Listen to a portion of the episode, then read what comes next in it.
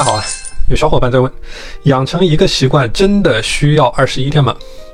其实关于这个二十一天养成一个习惯啊，主要是看你怎么去理解。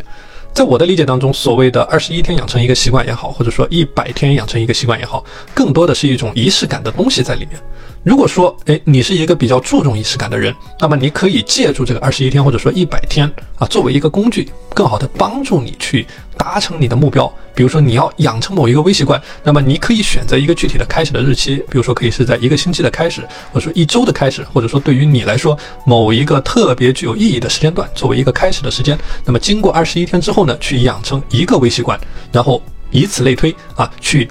逐步的养成一个又一个的微习惯，然后起到改变你整个人的目的。我们很多人在自律的过程当中啊，总是